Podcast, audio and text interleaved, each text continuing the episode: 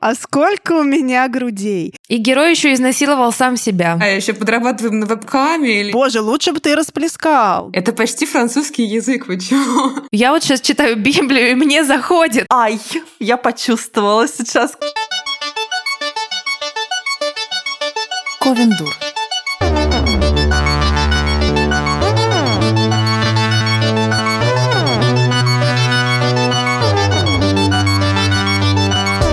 Всем привет! С вами ваш любимый подкаст Ковендур. И сегодня у нас не совсем обычный выпуск, потому что у нас сегодня не совсем обычный гость.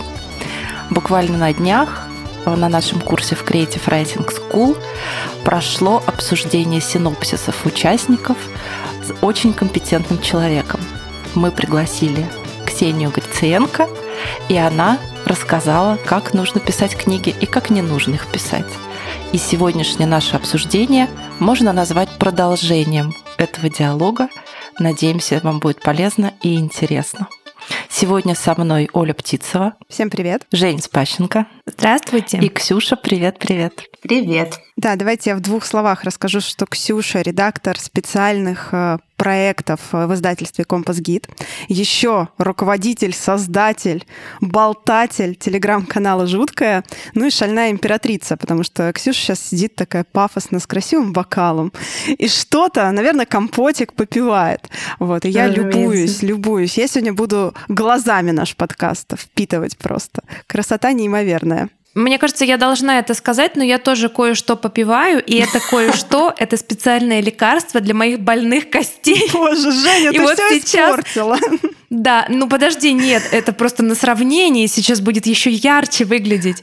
И да, вот в то время как Ксюша попивает что-то алкогольное и шипучее, я попиваю свой прекрасный напиток для Костей. То есть сегодня Никто у нас э, шальная императрица и, и пожилая, пожилая. Больная. И больная императрица. Оля. И Ксения Грициенко. И Ксения Грициенко. Ура, товарищи! Да. Здравствуйте, дорогие друзья!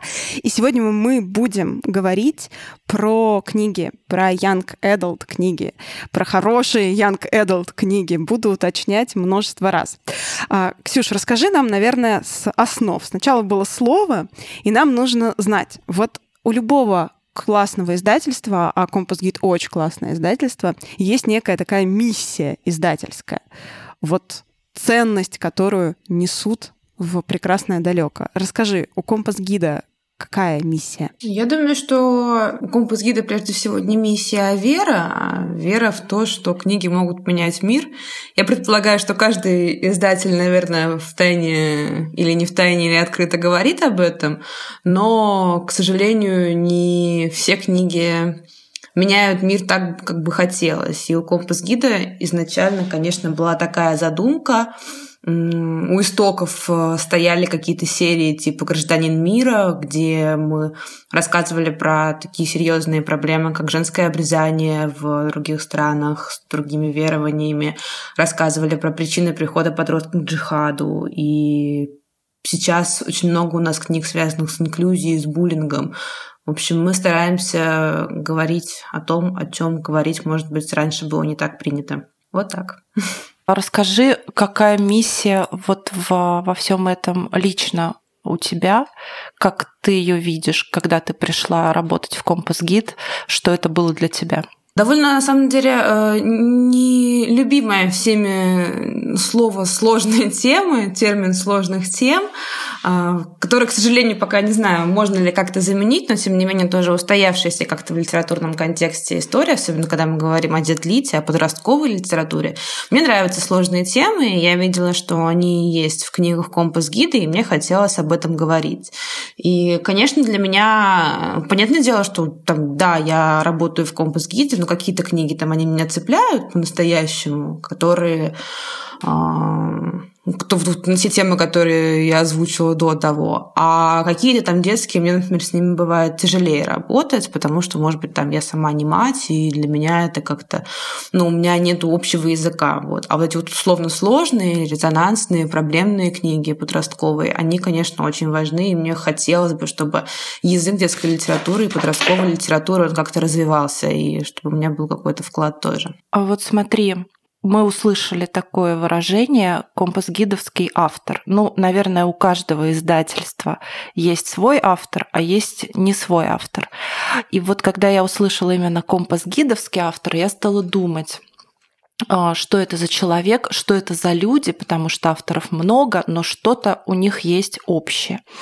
И для себя я, наверное, это определила таким не очень современным популярным словом, оно сейчас практически не звучит ниоткуда, это слово гуманизм.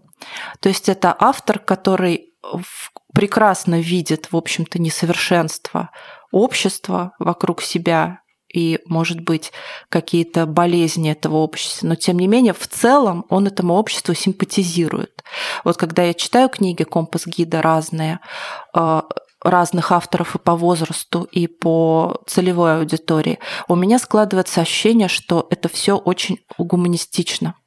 Вот что для тебя такое компас-гидовский автор? Что это за человек, которого вы ищете, с которым вы хотели бы работать? То, что мне кажется, на самом деле, что ты прям очень точно описала те вещи, на которые я смотрела, но, возможно, не могла их оформить в слова, потому что действительно так. Действительно, когда мы, например, говорим о какой-то э, книге, не знаю, про э, человека с, огр- с ограниченными физическими э, способностями, о человеке, у которого там другой культурный фон или сложное детство или какие-то другие проблемы, всегда эту историю можно показать по-разному.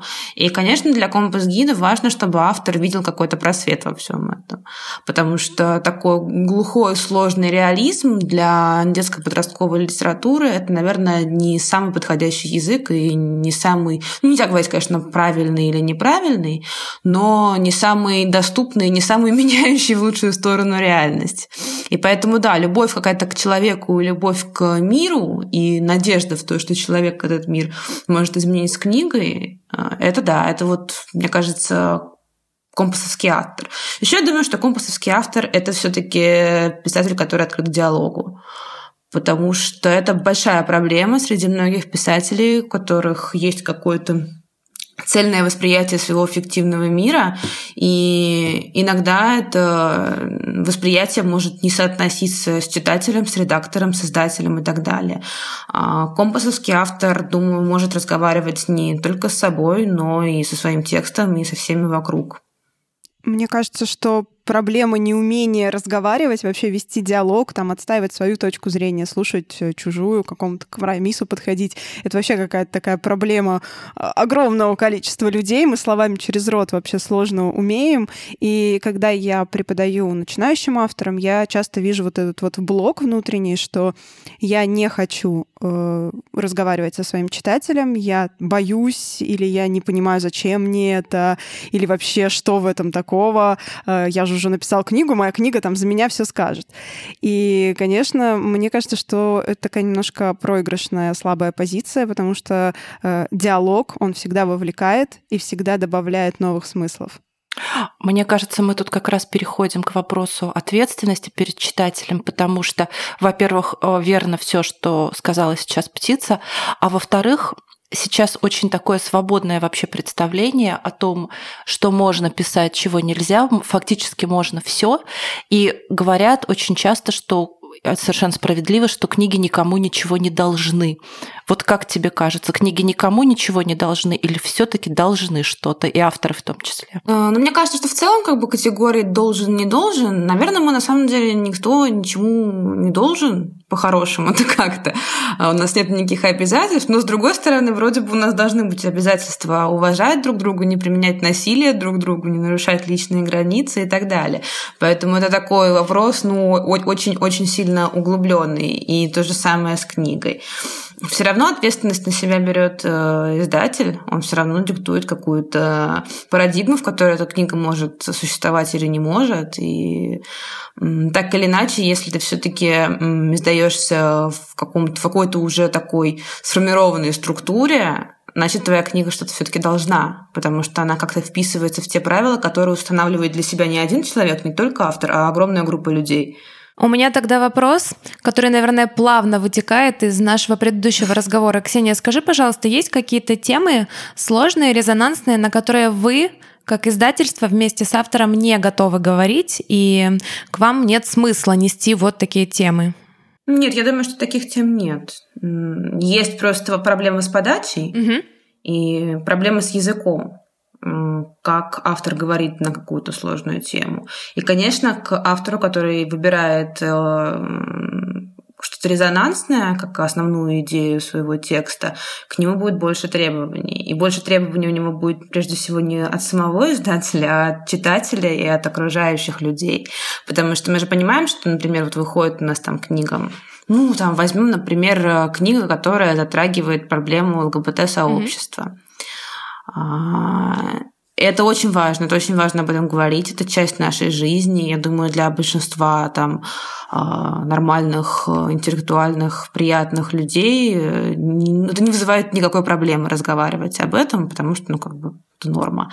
Но когда книга попадает в такое общее пространство, а, люди не обязательно даже будут углубляться в эту книгу. Они зайдут на условный лабиринт, Озон а, или просто в соцсети издательства и увидят в аннотации, что там есть а, такая тема, и начнут строчить яростные комментарии. Тем более, когда речь у нас идет о детско-подростковой литературе.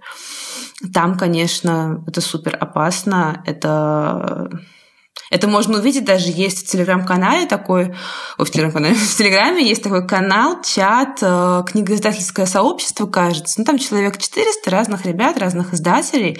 И там действительно до сих пор, ну, вроде бы как бы книгоиздатели, как бы, ну, люди, которые должны ориентироваться в современном пространстве, э, культурном, каком-то духовном, скажем О, так. Ну и ты тем не менее, хочешь. даже, да. Но, слушай, ну как-то они должны иметь представление, они не должны, ну хотелось бы, чтобы люди, которые читают, имели общее представление о том, как сейчас вообще функционирует реальность. И там происходят такие просто холивары на тему того, что издают книжки про двух принцев, которые влюблены друг в друга. Что как бы нужны издатели.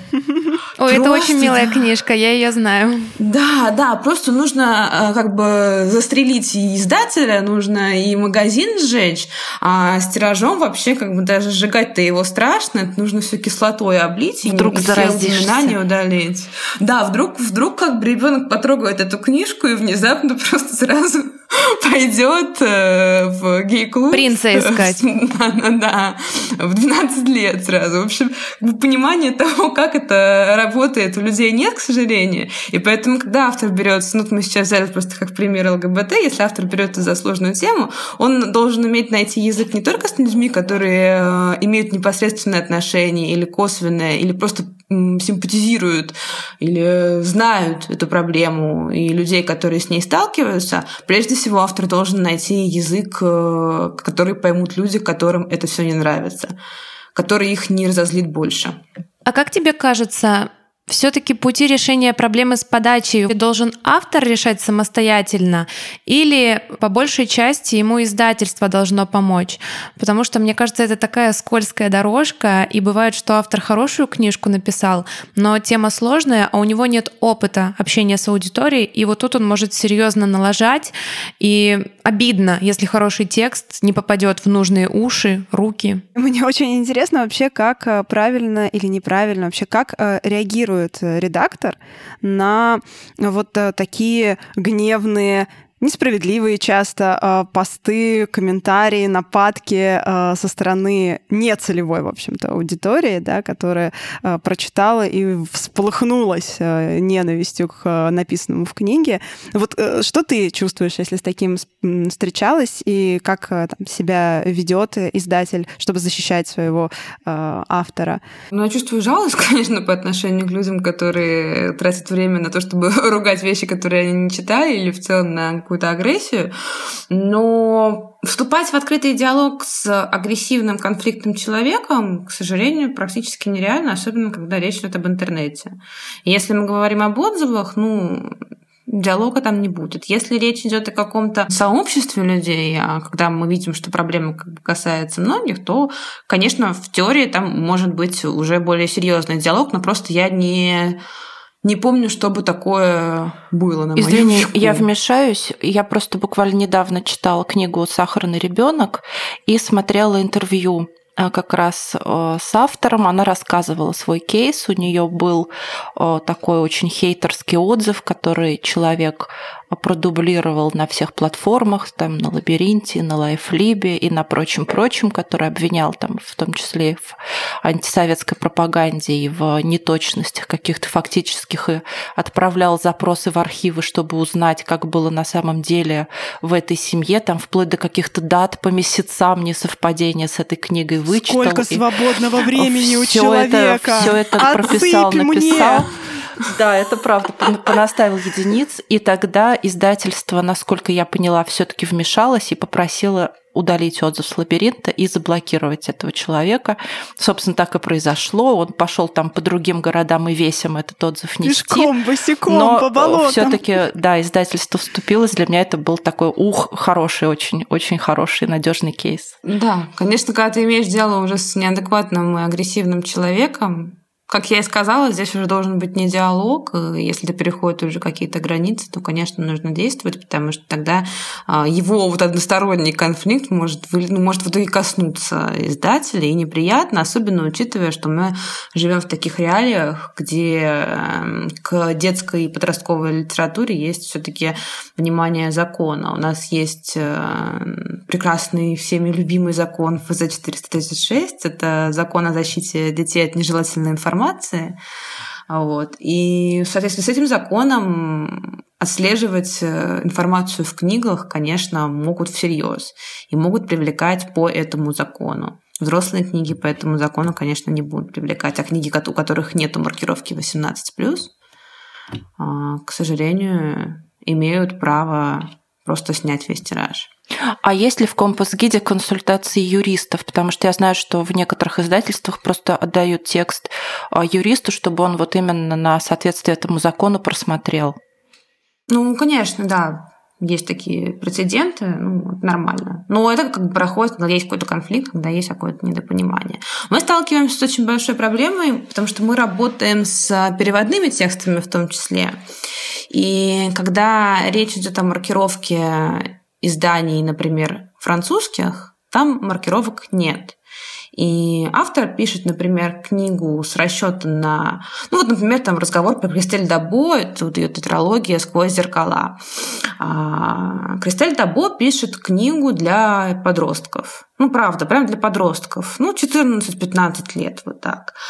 И где-то вскользь у нее там появляется пара... Срамота появляется. Молодых да, молодых людей, все как бы подвесить Кристель Дабо, и с Францией нужно разорвать все дипломатические отношения, возможно. Или там главный герой курит, например.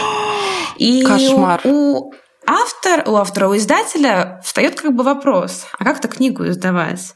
Потому что без маркировки 18+, эти вещи ты издать не можешь. Ну, просто не можешь. А какой смысл издавать книгу 18+, если эту книгу люди 18+, не будут читать? Ну, конечно, будут, но это будет гораздо меньший процент для читателя, и книга просто не найдет свою аудиторию. И вот это страшная, страшная проблема, которая зачастую действительно вынуждает детско-подростковых издателей частично цензурировать книги. Вот это вот ужасно. Но иногда вот ты встаешь перед таким вопросом. А произошло ли это с Кристель Дабо? Ее цензурировали? Как вы Ну вот в первой, второй книге, да, там были такие проблемы, был конфликт, но в итоге, ну, к сожалению, ты понимаешь, что просто у тебя вариантов нет. Ты либо издаешь, либо не издаешь. Потому что издавать эту книгу в пленке ну, не имеет никакого смысла вообще. Можно сделать вывод, что благодаря законодательству все-таки вы делите ответственность пополам, потому что автор сам не справится с этим, он попросту не знает, что там можно писать, что нельзя. И это радует, кстати. Есть какая-то помощь. Ну, конечно. Ну, конечно, конечно. Конечно, нужно всегда рассказывать какие-то юридические тонкости, в том числе автору, без этого никуда. Я всегда с особенной тщательностью чекаю э, пункт договора, в котором автор гарантирует, что в его произведении нет ничего, что нарушает законодательство, а если есть, то с исками третьих лиц будет разбираться самостоятельно. Вот, поэтому я, да, есть тех авторов, которые говорю, слушайте, ребят, у меня там может вот всякое быть, давайте мы в правовой отдел отправим, пусть они посмотрят, ни экспертизу нам а, подпишут, что все ок. Вот, да, я вот из этих, которые 300 раз соломочку подложат, э, очень мне не хочется с исками разбираться, ей-богу. А у края чудес какой 16 плюс. рейтинг возрастной? 16 плюс. Но сейчас же знаете, да, что приняли в первом ну, чтении его законопроект. с прошлого да, года принимают. Но все это тянут, да, и поэтому непонятно, как в итоге примут. Да, у края чудес 16 плюс были вопросы в мою сторону со стороны, в мою сторону со стороны Оли писательница, в мою сторону а, по поводу самоубийства подростков, и мы очень боялись, что э, будет э, прочтено это как некое там поощрение суицида и прочее. Синяки, вот, вот это вот да, всё. да, да, да, да, и поэтому мы вот прям осторожненько с этим, и насколько ты помнишь, просто Ксения читала «Край чудес», там монолог есть одного из главных героев, который в конце концов понимает, что как бы это не выход. И я прямо прописала словами через рот Не делайте так, дети, всю авторскую не делайте. позицию, да, всю авторскую позицию, потому что очень уж мне не хочется с исками потом баландаться. И тут он Ну, конечно, да, повернулся могут. и сказал, дорогие читатели, пожалуйста, никогда. Жить хорошо. ни в коем разе не делайте это очень плохо. И дальше пилит этот труп. Начинает петь песню диснеевской принцессы, продолжая пилить труп, разумеется, да. Примерно так я Это вижу хорошо. 16 А есть ли какие-то темы в компас-гиде, про которые вот, ну, точно не ваша история? То есть 18 и слишком жестко, и вообще это как бы нам такое не надо. Прям вот А, ну, смотрите, как раз сейчас повод поговорить на одну очень интересную тему у нас с нашей Степановой, потому что в следующем году мы все-таки приняли решение такое довольно ожидаемое, что мы будем обращать внимание больше на книжки 18+, потому что сейчас наши... у нас есть серия Young Adult, но она, как нам кажется, все таки скорее подростковая. И мы хотим ее немножко углубить, поднять возрастной ценз и говорить о тех вещах, о которых мы не могли себе позволить говорить в силу возрастных маркировок. И вот до следующего года мы хотим потихонечку открывать новую серию, и, скорее всего, откроет ее у нас наша прекрасная коллега Александра. Ура! Это официальный анонс, Да. друзья! Это первый, первый. Мы Ура! первый раз об этом говорим. Ой, а да. можно я, можно я расскажу, что я вас поженила? Это я вас поженила. Ксения такая говорит, Оля, послушай, а у тебя нет свободной рукописи? А я говорю, ой, ты знаешь, нет, я недавно вот все уже отдала. Но, послушай, я же цыганка, я же несу с собой весь Ты табор. Роза Сибитова, не цыганка. Сваха, ты Я сваха, ты что? я же несу с собой весь табор просто. Если пустить меня как таракана, я принесу сразу Ковендура. Я говорю, слушай, у нас есть Саша Степанова. Да, пришли мне что-нибудь, говорит Ксюша. Я говорю, сейчас все И тут пришлю. такая не уверена, что я так разговариваю. сразу в телеграмчике. Оп, оп, привет. Да. Вот рукопись. Она уже, кстати, где-то у вас. Дома, Она дома на кухне пьет Да. чай с рукописью. Такая, «Здравствуйте, Ксения». В балконе следит, в окно вот так вылезает. Да-да-да-да. Ура, боже мой, какое счастье. Ура! Это большое счастье для меня. Во-первых, это будет моя первая книга под моим именем. Все, no Рута Шейл, ребята. Саша, какое это это счастье, будет боже. книга с моим именем на обложке. Это будет огромный просто закрытый гештальт. Плюс а, мне казалось, что именно вот эта книга как-то ну, кроме компаса, я ее нигде не видела, честно говоря, если вот просто смотреть там, куда еще отправить. Да никуда. И поэтому, когда вот так вот все сложилось, я просто прыгала до потолка. Я думала, боже мой, и я сделаю все, что нужно. И действительно, все не так просто, как могло бы показаться. Рукопись я еще дорабатываю. А, Было решено, что она выйдет под другим названием. Она будет называться не другое настоящее. Мы еще пока Оно будет думаем, называться как. Рута Шейл. Не другое настоящее. Нет, она будет обычно называться Рута настоящее. Шейл. Нет, Просто- убить Руту Шейл, убить Степанова. Руту Шейл. Э, Да, что-то Наследство. Руташи. Ну, в общем-то, где-то к марту, да, или примерно к марту, Посмотрим, посмотрим. если все пойдет. От тебя ж- ждут плану. редакции рукописи, поэтому. А, да, и от меня Пнут пока. тебя в прямом эфире просто. Ай, я почувствовала сейчас, Ксюша, я почувствовала. Вот, так что да. Ну, как обычно, планы же всегда сдвигаются, потому что особенно непонятно, что будет следующей весной. Будет Мы ли это Будет ли следующая Ничего не весна? видим, да. И все издательские календари, они, конечно, сейчас в каком-то странном ритме существуют, но, но все выходит. Вот тоже как бы все издатели же сейчас столько-столько новинок планировали к нонфикшену, а нонфикшн как бы и все. Насколько я поняла, нонфикшн все равно Схлопнулся. выкатывает какие-то свои списки, скидки какие-то там что-то кто-то дает. Что-то я подсматривала. Ну, ты, ты же понимаешь, что как бы это немножко не так. А еще, друзья, пользуясь служебным положением, я расскажу, что 5 декабря в Creative Writing School будет онлайн нонфикшн ярмарка просто у вас дома. У нас куча там всяких мероприятий, мастер-классов. Мы там приглашали всяких редакторов и издателей, поэтому если вам интересно, то идите на сайт э, Creative Writing School. Или и, в наш Инстаграм. И наш Инстаграм. Да, и, пожалуйста, присутствуйте, будет клево. Нужна регистрация. Да. Давайте вернемся немного к нашей теме, наверное, к самому такому блоку животрепещущему. Поговорим о главных ошибках начинающих авторов, которые ты наверняка видишь в текстах, которые приходят, и прекрасно их все отслеживаешь, можешь о них рассказать больше, чем кто бы то ни было. Я просто сейчас такая открываю пост Птицевой, которая написала текст по моим следам и начинаю его рассказывать. А, так вот для чего я это сделала, да? Понятно, окей. Да, ну да, чтобы у меня была хоть какая-то шпаргалка. Ну, э, я не знаю, на самом деле мне проще всего, наверное, будет поговорить как раз по таким свежим следам, которые были вчера, потому что те проблемы, которые мы с Виталием Жусько увидели в синопсисах, которые мы читали с Creative Writing School, с вашего прекрасного подока, это общие проблемы, действительно, ну, как бы нормальная выборка, 15, 15 текстов же у ну, нас да, было, типа да, или 14. Вот, 14-15 текстов – это нормальная выборка, на самом деле, для того, чтобы поговорить об общем. А, наверное, больше всего вопросов чаще всего вызывают э, у меня лично фантастические фантазийные тексты, потому что мне не всегда, и не только мне, а думаю, самому автору все таки а, не хватает бэкграунда мифологического. Он очень важен, его очень мало зачастую, или наоборот, его может быть слишком много. А, бывает такое, что это просто какая-то такая елочка. Энциклопедия. Не, такая елочка у вахтера, который собрал все, все возможные сразу. дождики.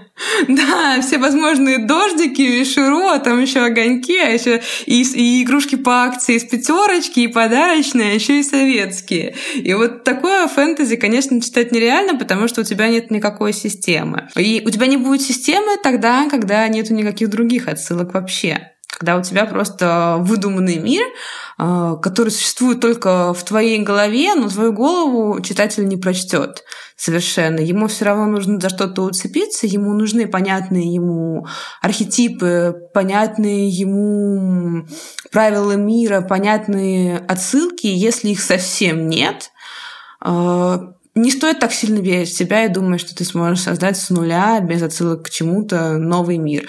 Толкин э, делал не так, Роулинг делала не так, никто так не делал, и все самые удачные, полностью выдуманные миры, они все таки так или иначе а скорее всего очень сильно и почти всегда очень сильно опирались на уже наработанные веками и даже тысячелетиями в нашем мире. Вот, это первое правило. Мы можем обсудить мифологию с вами, хотите? Я, да, я хотела... Вчера, по-моему, я это уже тоже говорила на курсе, и сейчас хочу это здесь озвучить, что всегда есть опасность смешать то, что никаким образом не смешивается.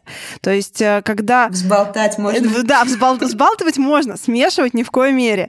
А, получается, что мы там говорим про мифологию там кельтскую, скандинавскую, и вдруг у нас какие-то внезапно православненькие э, названия и ритуалы э, проскальзывают. Это как в моей первой книге, и мне никто за это не ткнул. Там было вообще какое-то абсолютное язычество, но почему-то во время какого-то свадебного кутежа их венчали. И если мне сейчас спросить, какого черта Птицева, я скажу, это была не я, это была Оля Вингет. В общем, э, супер важно прочекивать все, все, все, все. И если вы пишете про какую-то мифологию, какой-то пласт мифологический, свое фэнтези, пожалуйста, проверяйте уместность всего, чего только можете. Собственно, это также и про какие-то исторические штуки. Э, есть ли в том э, историческом времени пласте а, то, что вы описываете. Это мы с одной из наших учениц работаем над таком фэнтези, обращенным к временам ацтеков, майя, инков. И я читаю кусок ее текста, а потом, подожди, говорю, как он может монетку в карман спрятать? Карманов-то не было. И мы начали хаотично гуглить и поняли, что карманов не было. В общем, это опасность и сложность написания подобных историй в том, что уместность каждых деталей просто необходима, иначе шалость не удастся. Ну и, конечно, вот эти энциклопедичные детали, которыми любят напичкивать свой мир начинающие авторы, просто ради того, чтобы прописать мир. Это круто, это можно сделать самостоятельно дома, схемы какие-то нарисовать, э, термины новые придумать, но когда ты к 20 странице вообще не въезжаешь до сих пор, и ты не понимаешь, зачем это все нужно, для чего это рассказывается, а ты не влюблен в этот мир, ты пока что не можешь им любоваться, вот тут возникают определенные сложности. Поэтому я тоже всегда за то, чтобы фэнтези-сеттинг был оправдан. И если он какой-то сложный, это нужно для чего-то героям обязательно или автору, а просто потому, что хочется поиграть в фэнтези-сеттинг. Ну, так тоже можно, но тогда где-нибудь там тихонечко под одеялком. А я еще тогда добавлю то, то, что свойственно, опять же, начинающим авторам фэнтези.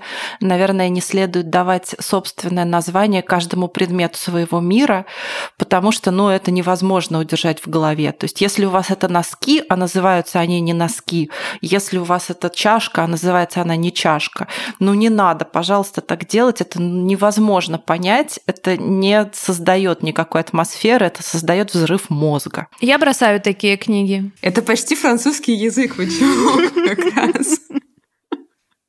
Ну, это очень такие. Ну пусть тогда еще вот это нечитаемые слова, вот это Да, с какими-то... Да, да, с апострофами. Я не знаю, как они по-русски называются у вас. Как там у вас? Есть такое слово, кстати, в русском языке апостроф? О, классно. А, я в детстве не могла читать фантастику. Из-за этого я открывала там было очень много непонятных слов, надо было запоминать, что это все значит. Я думаю, да ну да нафиг. Женька просто читать еще не умела в тот момент. А ты еще обычные слова не знаешь, да? А тебя еще дополнительные. Между прочим, я не учила русский язык никогда. Я не а. учила русский. У меня не было ни одного урока русского языка. Я училась в украинской школе. Когда об этом люди узнают, мне кажется, они в ужас приходят. И как этого человека допустили до книг? Вообще, что авторы у нас? Да-да-да, вот такие такие у нас авторы. Пойдемте дальше, пока вот это вот неуч этот э, нас не перебивает. Пойдемте дальше. На самом деле, последний комментарий, который был э, на этот счет, мне кажется, многие авторы, вот создавая такие подробные миры, немножко переоценивают интеллектуальные ресурсы человека, любого, который может столкнуться с их книжками, потому что пробраться реально бывает очень-очень и очень сложно. А дальше, о чем мы вчера говорили, мы говорили о погруженности в литературный контекст. Как мне кажется, был такой очень важный разговор и важный момент. Если автор создает какую-то книжку, а, не знаю, там, о революции, о политических репрессиях, о, о, не знаю, о любви на расстоянии и так далее. Конечно, он не сможет прочитать все книги на эту тему, но понимать пять основных он, конечно, ну, должен все-таки. Книга вроде бы мы решили не должна, но хотелось бы, а чтобы автор перед это своей книгой много э, в чему должен, потому что там он должен, чтобы текст был чистый и хороший, он должен, чтобы все было логично, и погружение в контекст это тоже как бы обязательство автора. Он перед своей книгой несет некое обязательство, мне кажется. Ну да, конечно, он как будто бы выбирает, он в своей книге дает друзей в литературном мире, дает ли своей книге возможность с кем-то познакомиться познакомиться, или его несчастный ребенок станет изгоем, и к нему никто не подойдет. Почиет в мейнстрим. Да, да, да. И как бы это родительская ответственность авторская, она все-таки должна быть. И я бы очень попросила, это правда, вот это вот сильно не хватает, когда авторы не читают. Они могут читать себя, они могут читать то, что им нравится, но они не читают все остальное. Без этого, к сожалению, книжка не сможет существовать. Она не настолько самостоятельный инструмент, у нее не так много крыльев и возможности, возможности передвигаться, когда никакой основы, к сожалению, нет и никакой поддержки нет. Ну и проблема еще в том, что таким, таким образом очень сложно выстраивать диалог с профессиональным сообществом. Мне кажется, кстати, это интересная проблема, почему авторы не читают. Я уверена, что корни э, там же а, вот где у нас вопросы, почему авторы не хотят общаться с аудиторией. Мне кажется, это какой-то внутренний конфликт, какое-то противостояние, потому что ты боишься наткнуться на книжку на эту тему, или кто-то уже написал до тебя что-то даже круче, чем ты задумал. Я когда-то давно сама была автором, который читал мало, и мне кажется, если покопаться, было там что-то такое болезненное, потому что я люблю читать, и до этого читала очень много, а потом начала писать, и вот как-то прям резко снизила поток литературы. Ну, слава богу, я этот конфликт преодолела. Я обычно, когда вижу какая-нибудь книжулечка выходит, ну, прям такая не очень, и обязательно потом натыкаюсь, что э, автор писал что-то вроде, ну, я вообще читаю не очень много, потому что, ну, я не хочу сбиваться с этого вот внутреннего стиля, неделя. Спасибо, птица, да. ты как раз обо мне сейчас а, говоришь. Вот, я, да, я, я прям очень-очень... Сливы пошли, Да, да, да, я прям очень так вот, очень осторожен, потому что, ну, знаете, как бы я вот, ну, как бы свой вот несу, как бы не расплескать. Я думаю, боже, лучше бы ты расплескал, дружочек. Отпей, отпей, и нам Да, лучше бы ты, дружочек мой, как-то, ну, это, стиль со стиля своего сбился разок-другой. Вот. Нет, Жень, я, я правда не про тебя. Ну, звучало как будто про меня еще и после моего комментария и моими словами. Я Собака ты, я готовилась. Ксень, прости, мы для этого тебя и пригласили. Это был... Здесь есть некоторые... Я понимаю вот эти опасения, с одной стороны. Это вот страх повториться, страх э, отвлечься от своего и начать реально там писать э, с каким-то, ну не знаю, эмпатично восприняв чужой текст.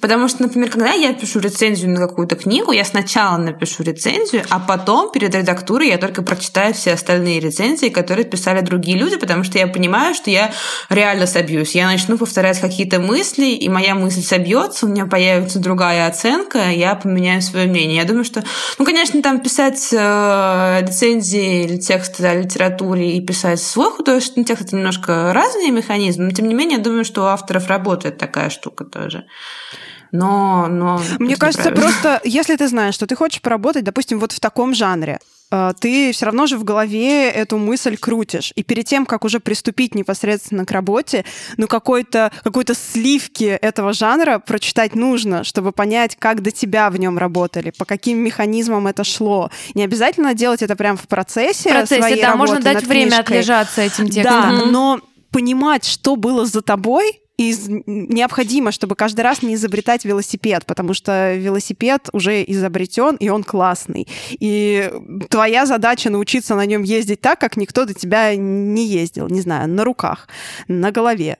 Но а если без этого, то, блин, в чем вообще смысл? Короче, мне кажется, что хороший писатель должен быть хорошим читателем. Это прям вот мне так кажется. Кстати, вот у этой проблемы, которую мы только что обсуждали, есть тоже э, свои этапы. Когда ты начинающий автор, совсем начинающий, ты легко подхватываешь чужой стиль, действительно, ты можешь писать подражательно.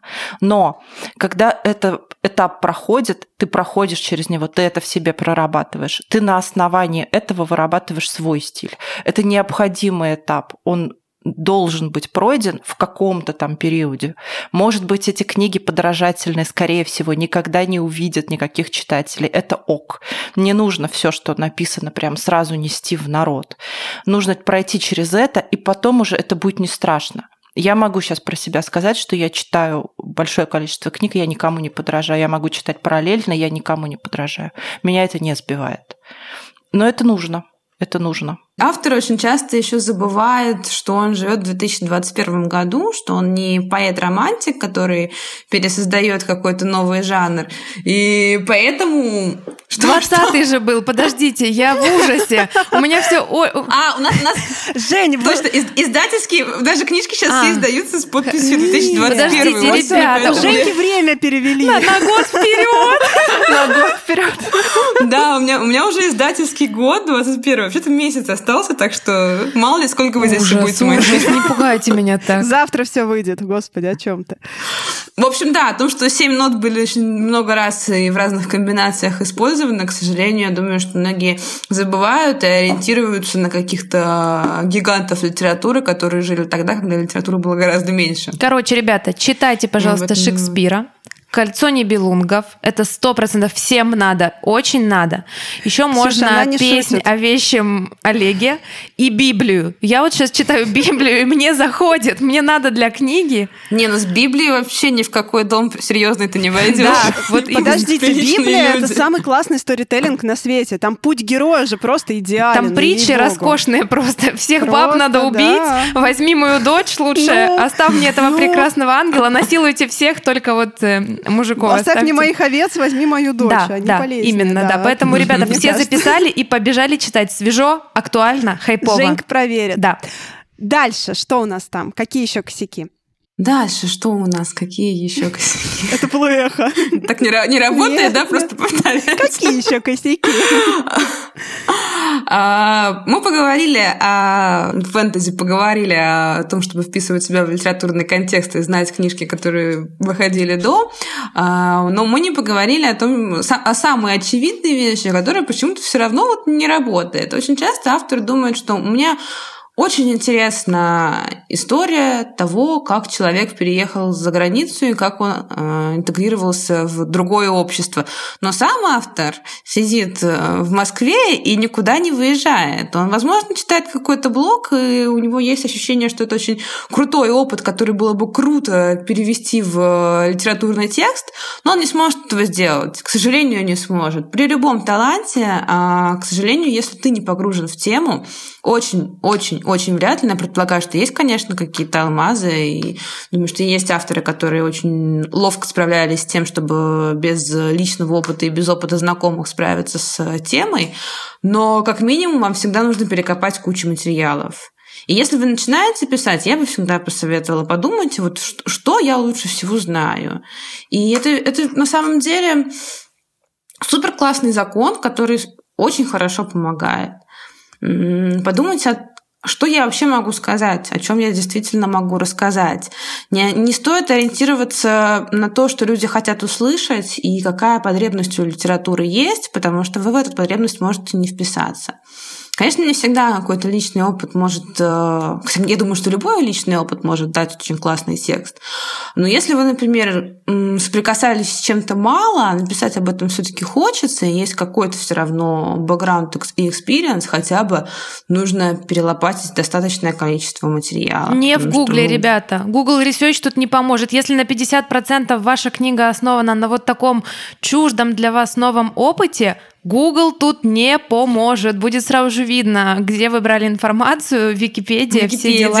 Да, Википедия будьте нам нужна осторожны. с пом- вот этими последними э, ссылочками на статьи всякие, с которых она подсасывала инфу. Кстати Да, говоря, вот эта простейшая мысль «пиши о том, что знаешь», вот по опыту наших занятий на курсах вызывает огромнейшее сопротивление у людей.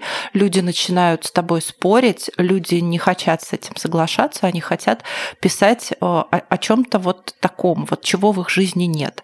Там том, том же ЛГБТ, там каких-то суицидах, э, опыте, там, не знаю, смерти и прочее, прочее, о Эльфах. терроризме, о сектах, потому что это же ух, как актуально, но в их опыте этого не было, а хочется.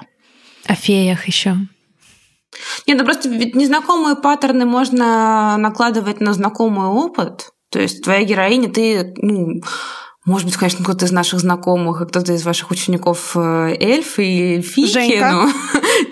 Да А подождите, Женьки, я, да. я просто эльфийка. Вы мне не верите? Посмотрите, у меня уши есть, а у вас нету. Это наушники, Женя, не путай. Не надо! Мы договорились с ней соглашаться, иначе она буйная становится. Заранее надо было писать, а то я смотрю, у нее уже глаза загорелись, там Она как уже она выехала, прикрывает. Так, все, сворачиваем балаган, возвращаемся к серьезному, знаю сворачиваем балаган. Ваша героиня может быть эльфийкой, это нормально. Но если ваша эльфийка переживает опыт, не знаю, вам э, 20 лет, а ваша эльфийка переживает проблемы 40-летней матери, которая потеряла, не знаю, ребенка в 10 лет, там, десятилетнего в 10 лет она потеряла ребенка. Ну, в общем, что-то такое. Когда этот опыт вообще никак не коррелируется с тем, что было у вас в жизни, ну, люди не дураки, они все прочитают. И самое ужасное, что найдется человек, читатель, и не один, который о том, о чем вы говорите, знает гораздо больше, чем вы. И всегда вы должны постараться, должны стремиться к тому, чтобы этого человека не нашлось. Конечно, он будет. Но чем меньше будет людей, которые, у которых появится подозрение, что они знают гораздо больше, чем автор, тем меньше будет успех у книги, к сожалению. Угу. Все вот так. так. Так что личный опыт, друзья, помните о нем. А еще логика сюжета.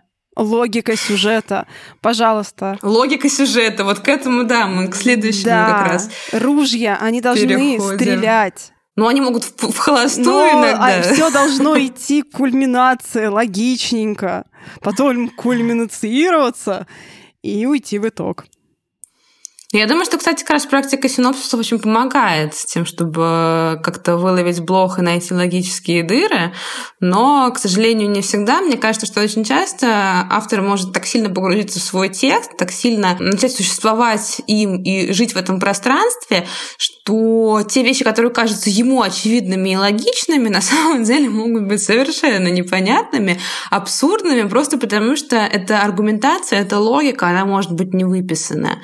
Вы все все-таки доносите историю до читателя, а не до себя. И хорошо бы, чтобы читатель все-таки понял, что произошло, почему произошло. Если вам кажется, что, типа, ну понятно, этот герой, он э, такой мудила, и поэтому он там поступил вот так. А я не понимаю, почему он мудил, он же такой сладенький человек-то был, что с ним произошло вообще? Или наоборот, почему там внезапно он стал геройствовать? Это очень большая проблема, вот логика действий персонажей, это часто встречается, к сожалению, с такими странными погрешностями. Алмаз героя приходит в этот момент э, на помощь. Если вы не знаете, что такое алмаз героя, что ж, дорогие... Я думаю, это принц алмаз. Дорогие пирожочки вам определенно. О, боже, я его так любила. Подождите, это мой любимый наш Sailor Там сейчас должна была быть нативная реклама нашего будущего курса. Можно я а спою песню Sailor Moon?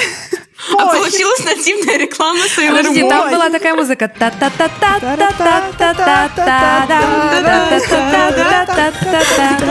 Обожаю, просто краш моего детства.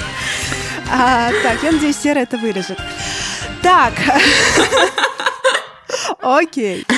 Ну что, друзья, давайте дальше. Давайте дальше. Давайте мы переходим к следующей проблеме. Там что-то было еще важное. А можно еще про хайповые да. темы поговорить? Мне кажется, это тоже Давай. очень важно. Мы вот уже обсудили, что писать надо о том, что ты прожил сам, ну или хотя бы о том, что тебя коснулось каким-то боком, и поговорили о личной ответственности и автора, и издательства.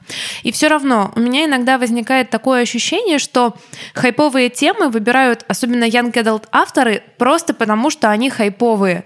И это вызывает резонанс в том числе у читателя, потому что читатель повзрослее, он осуждает, он приходит и пишет потом в комментариях, что, э, ну, ребятки, непонятно вообще, зачем вы об этом говорили, зачем вы это все поднимали и вытаскивали просто для того, чтобы пропиариться и вашу книгу купили. Вот как с этим быть? Как не перейти грань? Потому что вроде как эти все сложные темы, они всегда выглядят хайпово, и всегда можно в этом обвинить автора.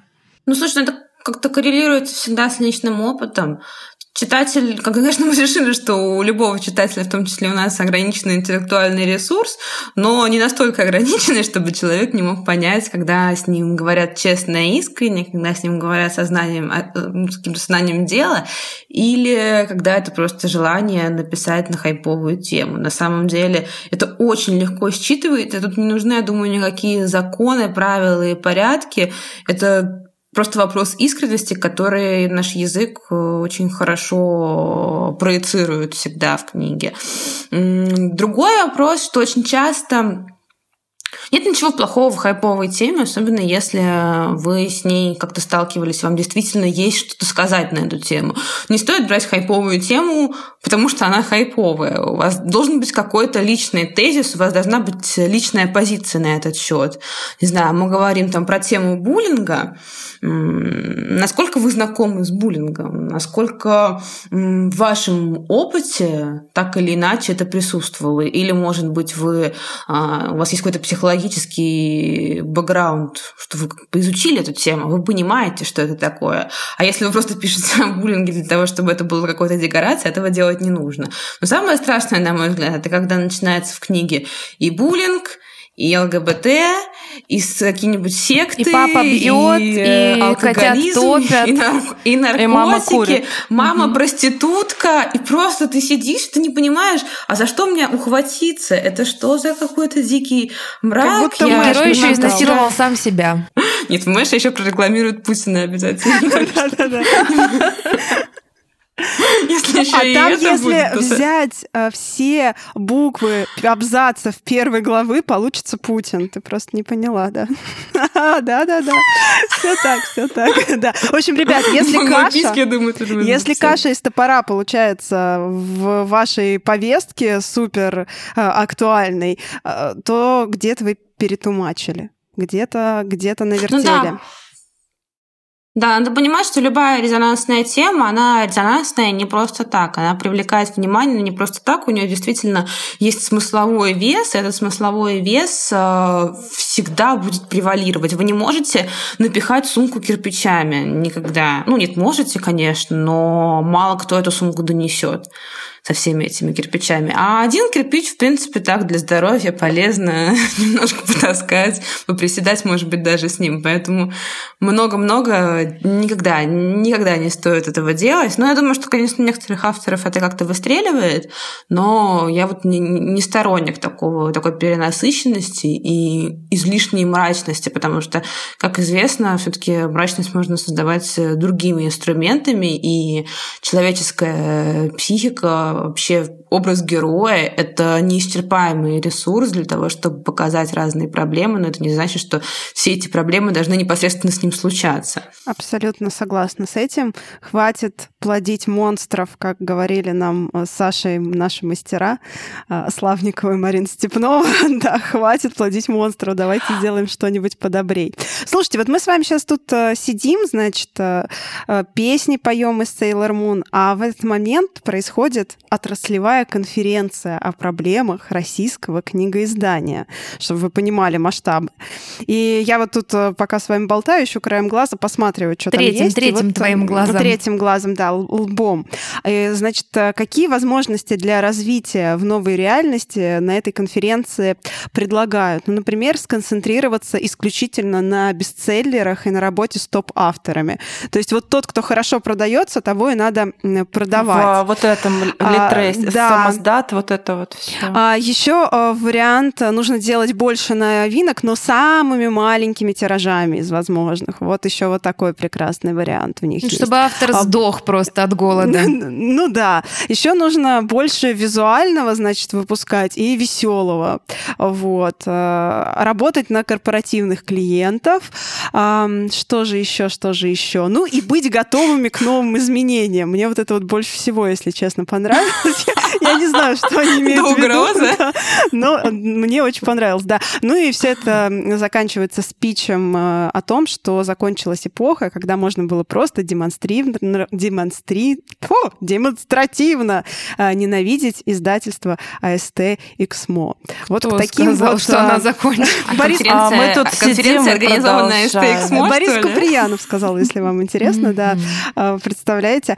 В общем, пока мы с вами тут э, поем песенки, большие дяди за нас все решили. Но у меня вопрос э, к Ксении. Скажи, пожалуйста, вот как ты думаешь, э, что нужно сделать в идеальном мире, чтобы как-то спасти наш книжный рынок, бизнес, или не нужно его спасать, с ним все ок? Слишком много нужно сделать. Ну давай.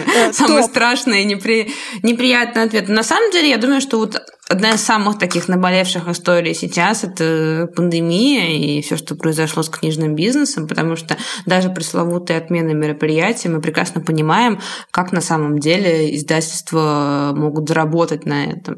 Ну, это, это важно, это скажем так, часть бюджета. Ну, конечно, запланированная календарная часть бюджета. Ты знаешь, что летом там у тебя одна история, зимой у тебя осенью, к зиме у тебя другая история. Ты понимаешь, что вот эту часть тиража я смогу продать на какой-то ярмарке, будь там МКЯ, будь это кряк, будь это нонфикшн. Когда этого не происходит, это крайне неприятно. Ну и в целом, как мы сейчас находимся в состоянии экономического кризиса, и это сказывается. Кни... Книгоиздание не самая, далеко не самая богатая индустрия, а, и, к сожалению, никакой поддержки от государства нет. Она номинально была обозначена, но компас-гид, например, не получил. Вы слишком красивенькие, хотя, конечно... поэтому? И да, умненькие. Да, мы решили, что, может быть, мы, да, еще подрабатываем на вебкаме или еще что-то, и поэтому а своей красотой в онлайне мы так справляемся. как выглядит редактор э, специальных проектов, поняли, что за специальные проекты в компост-гиде, сказали, этим ребятам денег не надо, они сами разберутся. Да, да, я предполагаю, что, возможно, так это все и происходит, так и распределяются деньги в нашем государстве. Красивым ничего, некрасивым все. Вот. Но это самая большая проблема, на самом деле. Я думаю, что поддержка государства и вообще абсолютная отстраненность и какая-то бездна между государственным финансированием и книгоизданием ну, это надо как-то сокращать, с этим нужно как-то бороться. Так, такой дистанции не должно быть, и ни в одной стране такого нет. У нас, э, не знаю, конечно, это рыба гниет с головы всем понятно, и как бы проблема не столько в книгоиздании, сколько ну, это общеполитическая проблема, но тем не менее от этого никуда не денешься, и э, книгоиздание как действительно не самая богатая сфера рыночной торговли, очень нуждается в поддержке. И мы с ней не сталкиваемся. Я бы с этого начала, честно говоря, разговор, потому что ну, вот это вот самое наболевшее. И сейчас зимой, в декабре все издатели начинают сводить э, концы с концами, смотреть, как прошел этот год. И по настроению всех я вижу, что все очень нервные и не просто от количества дел. Ох, ну мне кажется, в этом году все, пытаясь сейчас свести свой годовой бюджет, немножко чешут в макушке, да, и смотрят с удивлением на эти цифры. Бог мой, бог мой. И мы в том числе. Да. Давайте немного вернемся к нашим трендам, которые мы уже обсуждали, хайповым темам. А, вот, вот ты как редактор видишь ли существование какого-то запроса у читателей, вот что они ждут а, книг на определенные темы? И если да, то какие это темы? Что вообще сейчас нужно людям? О чем они хотят читать? Да, конечно. На самом деле это даже видно а, не только там с позиции редактора, это видно очень сильно по SMM на самом деле, по соцсетям. А, особенно ярко ты видишь отклик, когда м, появляется пост, связанный с пресловутой сложной темой, он собирает гораздо больше отклика, чем ну, какая-то просто хорошая, интересная история, веселая детская книга, познавательная. А, я думаю, что читатель стал более требовательным, и у читателя появилась потребность в какой-то интеллектуализированной все-таки литературе, даже когда мы говорим об истории детской или подростковой читатель прочитал уже довольно много. Читатель прочитал. вот. Изучил, и э, купил, и обработал, и узнал много книг.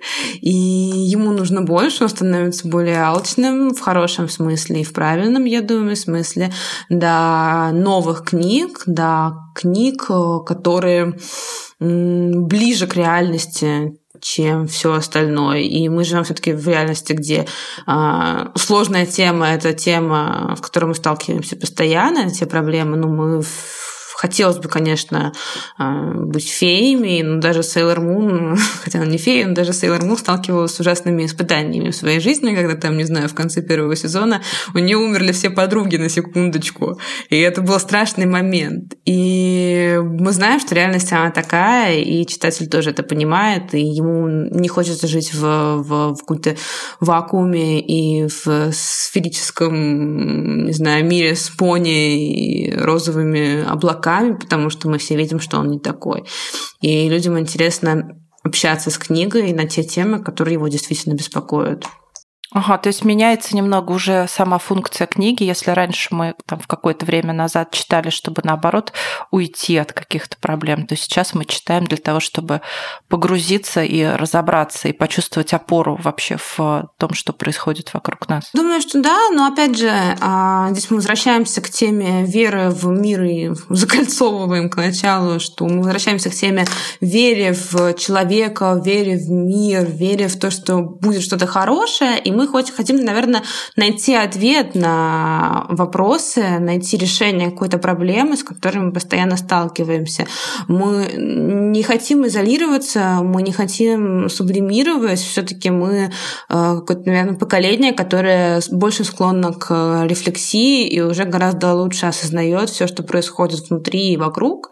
И книги, которые просто, не знаю, будут служить каким-то способом эскапизма, они уже не так работают. Но думаю, что у многих все равно работают. Ну, когда ты сказала, мы не хотим изолироваться, я прям возликовала в душе и вскричала, да, я больше не хочу.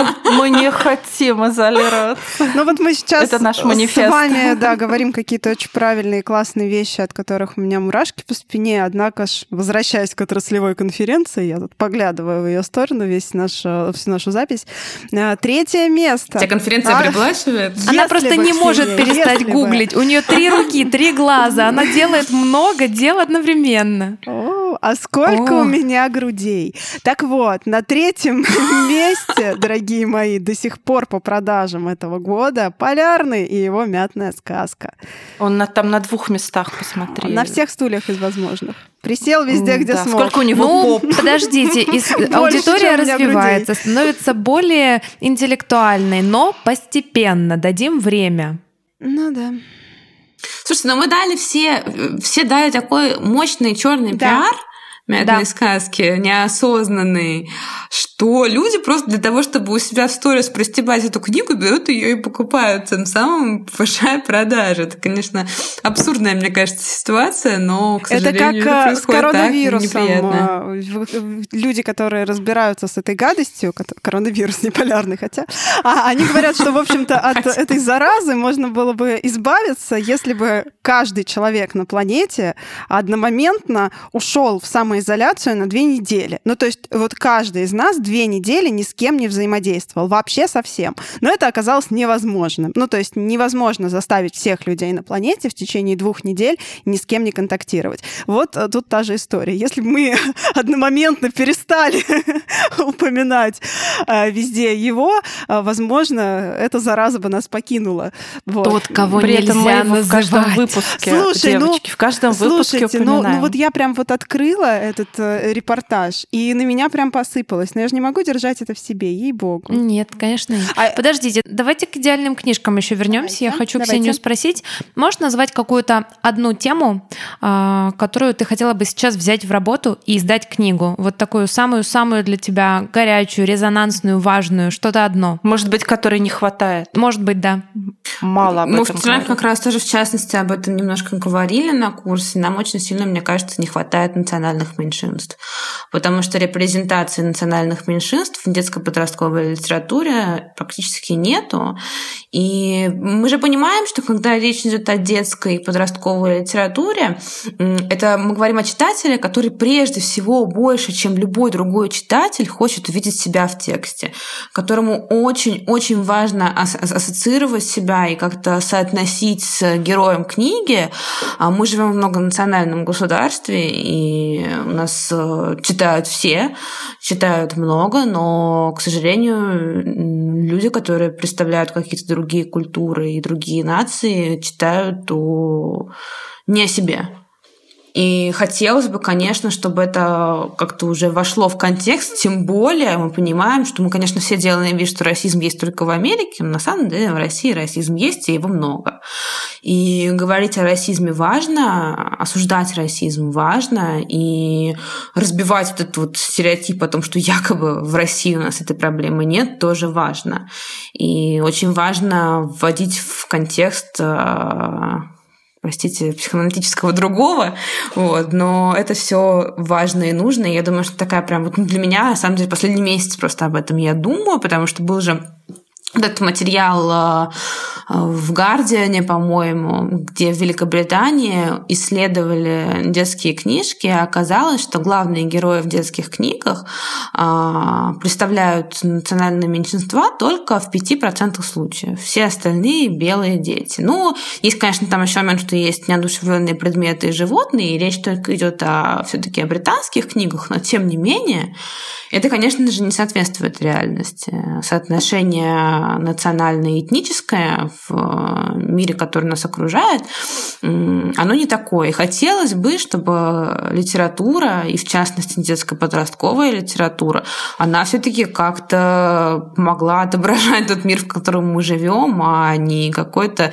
белый вакуум. Мы, кстати, на курсе существует. всегда очень радуемся, когда у нас вот какие-то работы появляются, и ученики, которые пишут о Э, национальных меньшинствах, это всегда глоток свежего воздуха, и тексты очень хорошие, самобытные, интересные, в них хочется вникать.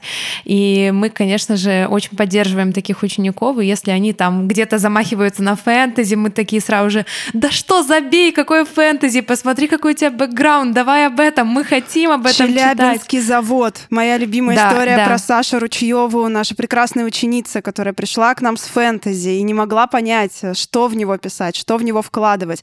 А потом мы поняли совместно, что она живет в Челябинске, работала на заводе, и у нее такой личный опыт, такой бэкграунд региональный, который встает и в фэнтези, и в автофикшн рассказы, и как вообще развернулась по-другому вся выдуманная история, вся настоящая история. И да, вообще региональная проза, этническая проза — это, конечно, океан, который очень хочется заполнять и читать Очень. такое, и э, писать такое. В общем, да, я прям согласна с тобой абсолютно. Друзья, у нас заканчивается время нашего выпуска. Мне кажется, это было очень интересно. Я прям хочу конспектировать вообще все, что мы сегодня обсуждали. Это прям супер Особенно классно. Sailor Moon, больше я тебе песню пришлю. А получилось посерьезки. Подожди, мы спели Sailor Moon. Мы не так часто поем, надо сказать. Мы делаем это не очень хорошо, но с тобой у нас получилось здорово. Я, я- я рада, что я завела вас на такое. да, да, развела, я бы даже сказала. А, Ксюш, а давай так. а, У нас есть домашка по литре, иногда мы советуем какое-нибудь классное чтиво, поэтому скажи нам, не знаю, три книги YA, можно компас-гидовские или нет, которые нужно прочитать, чтобы понять, какой он сегодняшний Young Adult. Очень классная у нас выходит сейчас трилогия, выходит вторая часть э, «Мечтатели Бродвея», маленький Ферджух, про сороковые годы в Нью-Йорке, про то, как молодые ребята приезжают покорять Бродвей, там хотят стать великими певцами, великими танцорами, актерами, и все феминитивы к этим словам тоже предлагаются, естественно. А, Это очень крутая штука. Мы выпустили первую часть весной. А, В этом декабре у нас выходит вторая часть. Они довольно объемные, то есть для книги детско-подростковой литературы они прям такие серьезные талмуды, но очень увлекательные. Там супер-супер-супер классная атмосфера, потому что она исторически прописана. Несмотря на то, что автор э, француженка, но тем не менее там какие-то вообще э, максимальная вовлеченность во все реалии, фильмы, музыку и так далее. Это первое, что я посоветую. Второе, это, конечно, мой личный фаворит, с которым я вообще не могу не говорить, потому что я как человек, который постоянно играет в компьютерные игры, я не могу не любить тоже другую трилогию, которая тоже у нас вторая часть сейчас выходит, это «Тайны Лоры Спэма». А, Там история про Францию, но это более такая все-таки подростковая немножко книга, хочу все-таки признаться сразу и покаяться, Guilty она скорее подростковая. Да, да, она такая, лет, наверное, на 13-14 скорее. А, Там история про Францию альтернативную конца XIX века. Франция, где во время революции победили мясники, такое жесткое сообщество, и они установили власть и отделили Париж от Франции, и Париж превратился в Лориспем на языке этих мясников. Там очень сложные лингвистические игры со всем сленгом этих мясников. И происходит такая вся околомагическая, околополитическая внутри история. А, Есть приятный феминизм, что тоже радует. Приятный феминизм. И там, Я конечно, забираю это в цитаты. вся моя жизнь неприятный феминизм в основном. Потому что я слишком часто о нем говорю. Все, не оправдывайся. А, да, в общем, очень-очень-очень круто там все. И самое главное, конечно, вся эта стимпанк атмосфера с этими дирижаблями, паромобилями. Если есть э, такой guilty pleasure, как у меня Bioshock и прочие игры, Обожаю. я прям максимально рекомендую. Да, третья, третья, господи, по-моему, что она гуглит, друзья, по-моему, она гуглит. Мне кажется, я зашла, в... возможно, я зашла в наш Инстаграм и думаю о том, чтобы вам посоветовать, чтобы было по чесноку как-то. Но, но это не точно, но это не точно. Ну, хорошая история, на самом деле. все таки мне проще говорить, наверное, о последних вышедших, если, ну, потому что сложно систематизировать у себя личный топ, когда ты этого не делал. А, есть очень хорошая итальянская книжка Гвида Сгардоли «Остров Немого». Там такая маркесовская семейная сага про поколение одной семьи, которые живут на изолированном острове и смотрят за маяком. Боже, беру. Она такая, да, там красивая обложка. Замечательно. Такой, такой, беру дважды. Человек в бинтах, вот, и маяк. И, и маяк. я беру тоже всё, прекрасно. Спасибо вот, большое. Спасибо. У нас давно не было домашней политремы, на тебе решили отыграться. Вам спасибо. Да, да, да, да, да. А вы, а вы можете меня типа вставлять периодически, я могу что-нибудь советовать, чтобы готовить? Да, заранее. Ты такая... Посложнее, Ты будешь наша такая карманная Галина Юзефович. О, да-да-да, пора уже свергать, свергать Выглянула из кармашка. Кстати, про почитать. Ой. С покетбуком из кармашка. Спасибо, дорогая Ксюша. Ох, Спасибо, хорошо было. Очень классно, да. да. Нет, подожди. Сейчас, мы подожди, еще... давай мы попрощаемся. Да, да, дорогие наши слушатели, спасибо, что вы нас, а, значит, потратили с нами кучу времени и послушали наш выпуск. Мне кажется, он был полезный и классный. Слушать нас на всех подкаст-платформах этой вселенной. Наш серый кардинал старается, чтобы это правда было так, и периодически подключает нас все к новым платформам, названия которых мы уже, разумеется, не помним. А я еще напоминаю, что поддержать нас можно на Патреоне, и не просто поддержать, но еще и получить от нас секретный специальный контент для наших любимых патронов. Большое спасибо вам всем, и тем, кто нас сейчас поддерживает, и тем, кто периодически это делает. Мы все понимаем и просто радуемся, что вы есть есть, и хотя бы даже время от времени к нам приходите. Услышимся в следующем выпуске. Я уверена, он будет таким же веселым, интересным. Если что, мы еще разок споем. Все, дорогие слушатели, всем пока, до скорой встречи. Пока-пока. Всем пока. Спасибо. Пока.